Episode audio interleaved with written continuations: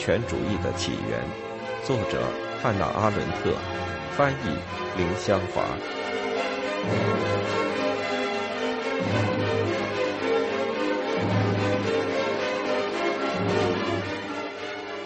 第三部，极权主义，第十三章，意识形态与恐怖，一种新的政府形式。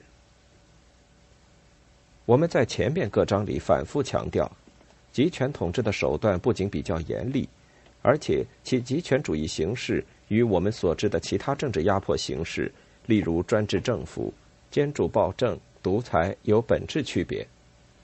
凡是在他崛起执政的地方，他建立全新的政治制度，摧毁一个国家所有的社会、法律和政治传统。无论他的意识形态来自何种具体的民族传统或特殊的精神根源，集权主义政府。总是将阶级转变成群众，撤换政党制度，不是用一党制，而是用群众运动来替代政党制度，将权力中心从军队转移到警察，建立一种公开走向主宰全世界的外交政策。目前的极权主义运动从一党制度中发展出来，每当这些制度变成了真正的极权主义。他们就开始按照价值观念与其他一切制度都完全不同的一种制度来运作。我们的传统法律、道德或常识中的功利主义范畴都不再能帮助我们对付其行动路线，对之做出判断或者预言。如果说从追溯历史和分析我们通常所谓的本世纪危机中可以发现极权主义的成分，那么结论就不可避免。这种危机并非来自外部的纯粹威胁，并非德国或俄国某种侵略性的外交政策的纯粹结果。它不会随着纳粹德国的垮台而消失，也不会随着斯大林之死而消失。甚至只有当极权主义成为沉寂时，我们这时代的真实困境才会显现其真实形式，尽管不一定是最残酷的形式。正是根据这种思考，才提出一个问题：极权主义政府诞生于这种危机，同时表现出最清晰的征兆。它究竟是否一种权宜之计的安排？从暴政、专制和独裁的著名政治弹药库中借来了威吓方法、组织手段和暴力工具？它的存在是否只归因于各种传统政治力量——自由派或保守派、民族主义或社会主义？共和制或寡头制，独裁主义或民主主义，可悲的，但或许是偶然的失败。或者是否相反的，有一种叫做极权主义政府本质的东西，它是否具有自己的本质，可以与其他政府形式，例如自从古代哲学以来的西方思想已熟知和认可的政府形式相比较，像他们一样的下定义？如果这是真的。那么，全新的、史无前例的极权主义组织形式和行动路线，必定依赖很少的几种基本经验之一。只要人生活在一起，并且关注公共事务，这些经验就会产生。如果有一种基本经验在极权主义统治中找到了它的政治表现途径，那么，考虑到极权主义政府的创新形式，不管出于什么缘由。这种经验以前必定从未用作一种政体的基础。他的一般情绪，尽管在其他每一个方面也可能是人们熟悉的，从未流行过，从未指引过公共事务的处理方向。如果我们从思想史的角度来思考，那么它似乎绝对是不可能的，因为人们经验过的政府形式一向很少。这些形式很早就被发现。希腊人对他们做了分类，他们早已存在很长的时间。假如我们应用这些发现，他们的基本思想尽管有许多不同，但是在从柏拉图到康德的两千五百年以来并无变化，我们就立即会倾向于去解释极权主义是一种现代形式的暴政，是一个毫无法纪的管理形式，权力只归属于一人。一方面是滥用权力，不受法律节制。屈从于统治者的利益，敌视被统治者的利益。另一方面，恐惧作为行动原则，统治者害怕人民，人民害怕统治者。这些在我们全部的传统中都是暴政的标志。我们不说极权主义政府是史无前例的，我们也可以说他探索了一种可能的选择。在政治学中，关于政府本质的一切定义都以此为基础。这种选择是在守法的和不守法的政府之间，在任意独断的和合法的权利之间的选择。一边是守法政府与合法权利，另一边是不守法的政府和恣意的权利。两者互属而不可分，这从来就毫无疑问。然而，极权主义统治使我们面对一种完全不同的政府，它实际上蔑视一切成文法，甚至走极端到蔑视自己制定的法律。例如，最著名的例子是一九三六年苏联宪法，或者并不关心是否要废除法律。例如，纳粹政府从未废除过魏玛宪法。但是它的运作既非没有法律指导，亦非恣意行事，因为它宣布严格遵从自然法则和历史法则，而一切成文法都从这两者而来。集权统治的畸形主张似乎是没有回应余地的，它不是毫无法纪，而是诉诸权威之源泉，积极的法律从中获致最终的合法性。它不是恣意妄为。而是比以前的任何政府形式更服从这种超人类的力量。他也不是使权力从属于一个人的利益，而是随时准备牺牲每一个人的重大直接利益，来执行他认定的历史法则和自然法则。他之蔑视阶级的法律，宣称这是一种更高形式的合法性，因为它出自法律之源，那么就可以踢开小小的法律。极权主义的法律性。是假装发现一条在地球上建立公正统治的道路，这是成文法承认永远不可能达到的法律性。法律性与正义之间的落差不可能泯除，因为正确与错误的标准统治整个宇宙，或者在人类历史中揭示神的律法，或者以习俗和传统表达一切人共同情感的法则，必然是普遍的，必须对无数的无法预计的案件都有效。所以，每一个具体的个别案件有许多不重复的情况，因而多少会避开普遍标准的适用。极权主义之法律性是蔑视合法性，假装建立地球上的直接法治，执行历史法则或自然法则，而不落实到个人行为的正确与错误标准。他不麻烦的针对人的行为，而直接将法律运用到人类。假如恰当的执行。那么，自然法则或历史法则就能制造人类作为它的最终产物，而这种可能性存在于一切极权主义政府统治全世界的要求背后。极权主义政策宣称要将人类物种转变成一种积极的、永不失败的法律载体，否则人就只会消极的、不情愿的服从法律。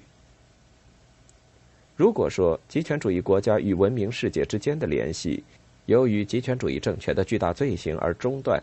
那么也可以说，这种罪行不应归咎于简单的侵略性、冷酷无情、战争和阴险，而应该归咎于有意识的打破组成如西塞罗所谓民族的共识法规。而且，只要国际法继续作为国际关系的基石，哪怕是在战争条件下，它已在现代构建了文明世界。道德审判和法律惩治预设这种基本的容许。正因为罪犯参加了共识法规，所以他才能被审判。甚至连上帝启示的法规也能在人际中产生作用，只要他们听从和赞同它。在这一点上，极权主义的法律概念和其他各种法律概念之间的基本差异就显现了。极权主义政策并不用一套法律来取代另一套法律。并不建立他自己的共识法规，并不用一次革命来创造一种新形式的法律。他蔑视一切法律，甚至包括他自己的成文法。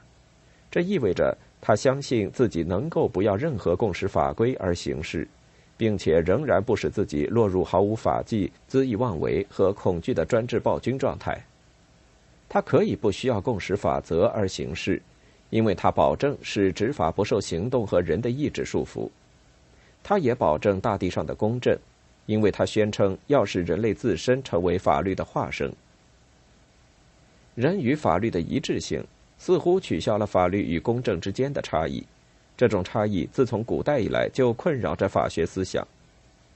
这种一致性也根本不同于自然法则或良知的呼声。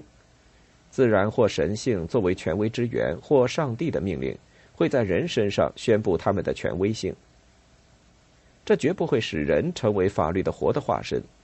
而相反，仍然有别于作为要求赞同和服从的权威之人。自然或神性作为成文法之权威源。这一点曾被认为是永恒的。成文法根据环境而变化，而且是可变的。但是与人的变化更迅速的行动相比，成文法具有相对的持久性。成文法的持久性产生于它永远存在的权威来源，所以成文法旨在针对人的永恒变化运动作为一个稳定因素。在解释极权主义时。一切法律都变成了运动的法律。当纳粹谈论自然法则，当布尔什维克谈论历史法则时，自然或历史都不再是尘世人的行动之稳定的权威来源，他们本身成了运动。纳粹相信种族法则是自然法则在人身上的表现，其背后是达尔文关于人是一种自然发展的产物的观念。认为自然发展并不一定停止于人类的目前种类。波尔什维克相信阶级斗争是历史法则的表现，其背后是马克思关于社会是巨大的历史运动的产物的观念。历史运动根据它自身的运动规律奔向历史时代的终结，到那时消除自身。常常有人指出马克思的历史学方法与达尔文的自然研究方法之间的区别。一般都正确的倾向于马克思的方法，这一点会使我们忘记马克思对达尔文理论积极的兴趣。恩格斯在想到马克思学术上的伟大成就时，称他为历史学界的达尔文。如果不是考虑这两个人的实际成就，而是考虑这两个人的基本哲学，就会发觉历史运动和自然运动最终是一回事。达尔文将发展的观念引进对自然的研究。他坚持认为，至少在生物界，自然运动不是循环的，而是始终循着一条直线前进，朝向一个无限前进的方向运动。这意味着，自然本身被归入历史，自然生命被当作历史来考虑了。适者生存的自然法则，正如历史法则，可以用于种族主义，也可以用于马克思的法则：最先进的阶级才能生存。另外，马克思所说的阶级斗争是历史的动力，只不过是生产力发展的外化表现，而生产力却源自人的劳动力。根据马克思的说法，劳动不是一种历史力量，而是一种生物自然力量，通过人的自然新陈代谢而释放出来。人依靠自然新陈代谢而保存他的个人生命，复制物种。恩格斯很清楚的看到这两个人的基本信念的密切关系，因为他理解关于发展的观念在这两种理论中所产生的决定性作用。在十九世纪中期，知识界发生了巨大的变化，其中包括拒绝看待或接受任何事物的本身所示概念，一致解释每一种事物都只是进一步发展之前的一个阶段。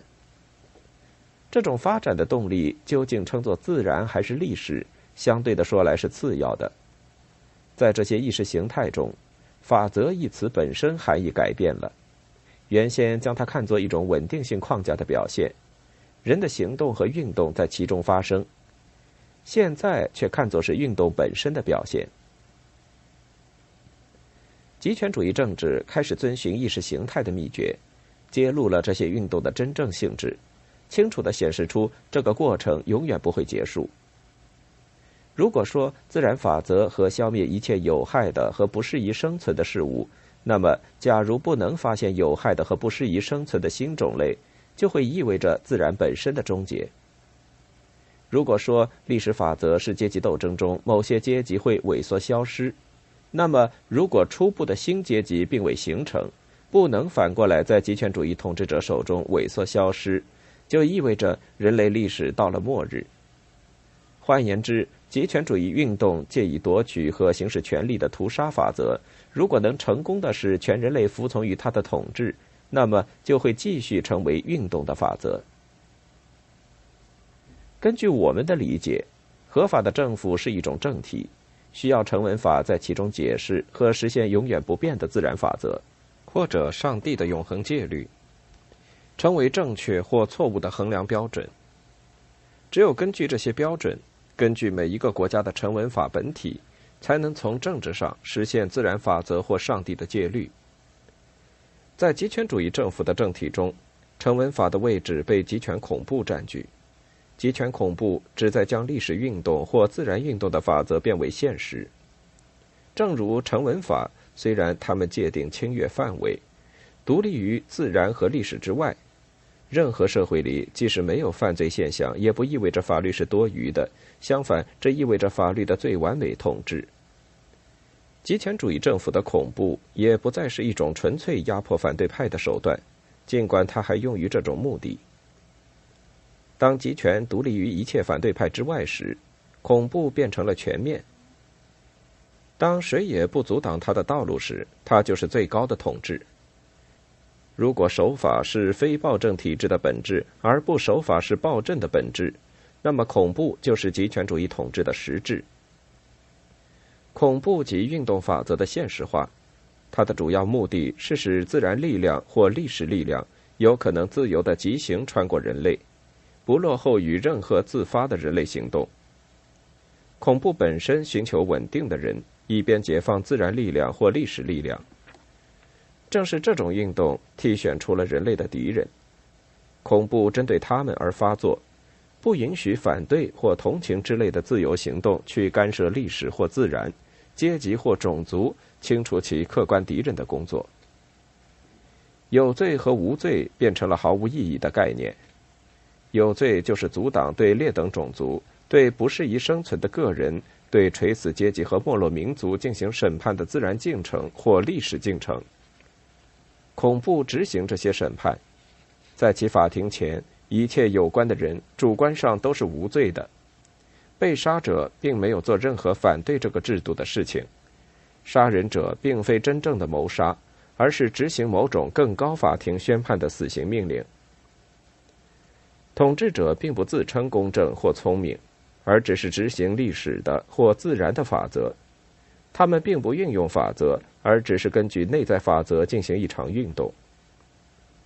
假如法律就是某种超人类力量、自然或历史的运动法则，那么恐怖便是守法的。恐怖即执行运动法则，运动的最终目的不是人的福利或一个人的利益。而是建设人类，为了物种而清除个人，为了整体而牺牲部分。自然或历史的超人类力量有其自身的开端和终结，因此只有用新的开端和每一个个人实际生命的终结，才能阻挠这种力量。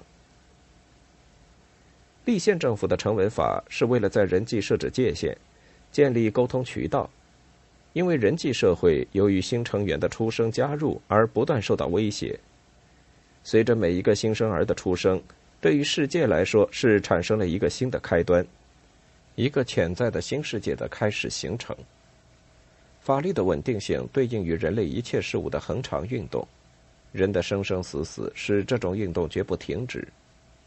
法律对每一个新的开端设置障碍，同时也保证它的运动自由。这种自由是某种全新的、无法预言的事物的潜在力量。成文法的界限说明人的政治存在，如同记忆说明它的历史存在。它们保证一个共同世界的预先存在和某种连续的实在。它超越每一代人的生命跨度，吸收一切新的起源，并由它们来滋养。全面恐怖很容易被误解为暴政的征兆。因为极权主义政府在它的最初阶段必然表现得像暴政，消除人为的法律界限。但是集权恐怖之后并无恣意的无法律现象，没有出于某种任意的意志而发怒，或者为了一个人的专制权利而反对一切人，更不是为了一场一切人反对一切人的战争。他在个人之间替界限和沟通渠道换上了一条铁带，将它们紧紧联合在一起，似乎他们的多元现象已经消失，变成了大方向中的一个人一样。撤除人际法律的藩篱，例如专制暴政所做的那样，意味着夺走人的自由，摧毁作为一种活生生的政治现实的自由。因为由法律圈围出来的人际空间是自由的生活空间，集权恐怖利用这种旧的暴政工具，同时也摧毁了暴政留下的恐惧和怀疑的毫无法则、毫无阻隔的荒野。这块荒野无疑不再是一种自由的生活空间。但是它仍然为它的居民提供了由恐惧引导的运动和满心狐疑的行动的空间。集权恐怖用迫使人们互相反对的方法来摧毁他们之间的空间，与他在铁带之中的条件相比，即使是暴政的荒野，只要它仍然是某种空间，它就会显得好像是自由的一种保证。极权主义政府并不只是剥夺自由权利或废除真正的自由，在我们的有限知识中。他也未能成功的从人们心目中抹去对自由的热爱，他在一切自由中摧毁了一种重大的先决条件，即是活动的能力。这种能力没有空间即不能存在。极权恐怖这种极权主义政府的本质的存在，既不赞同人，也不反对人。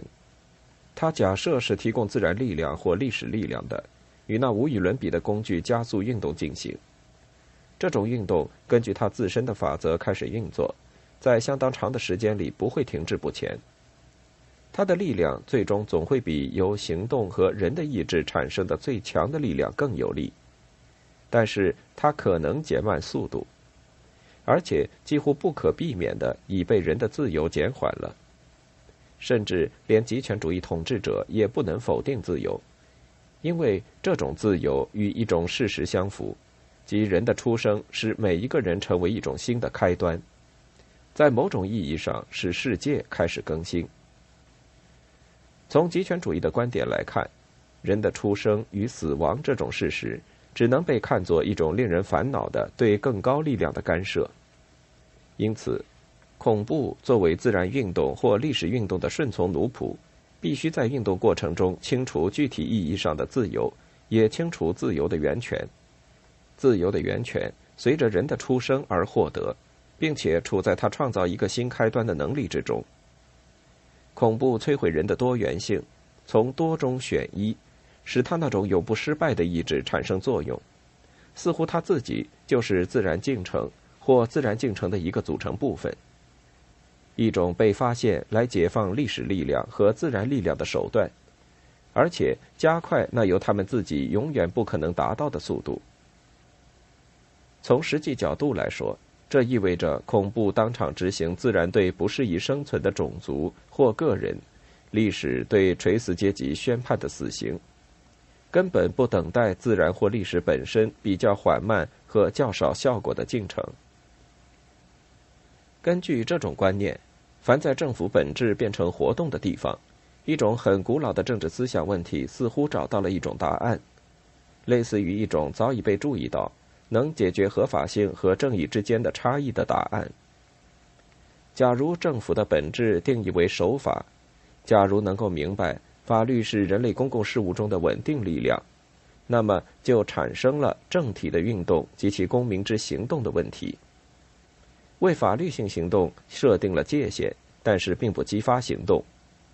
法律在自由社会里的伟大性在于，他们只说人不应该做什么。从来不说人应该做什么。如果一种政体的必要运动的本质一向根据它的永久性来定义，那么就永远不可能发现这种本质。衡量一个政府的优点的明确标准之一是它的延续性。根据孟德斯鸠的看法，暴政的坏处之最高证明是，他们能从内部被摧毁，会自己衰落；而其他政府是从外部环境被摧毁的。所以，我们历来需要的关于政府的定义，是孟德斯鸠所说的行动的原则。这在各种政府中是不同的，会同样激励政府和公民对待公共活动。它用作一种判断一切公共事务活动的标准，超越了纯粹消极的守法标准。根据孟德斯鸠的看法，这类指导原则和行动标准是君主政治的光荣，共和政体的优点，暴政的恐惧。在完全极权主义的政府里，所有的人都变成了一个人，所有的行动都旨在加速自然运动或历史运动，每一项行为都是在执行自然或历史早已宣判的死刑。也就是说。在可以完全依赖恐怖来保持运动的经常性的条件下，根本不需要与其本质相分离的行动原则。然而，只要极权主义统治还没有征服全世界，还没有用恐怖来使每一个单个的人成为统一的人类之一部分，那么无法完全实现的不是行动，而是活动。正如立宪政府的手法不足以激励和引导人的行动一样，极权主义政府的恐怖。也不足以激励和引导人类行为。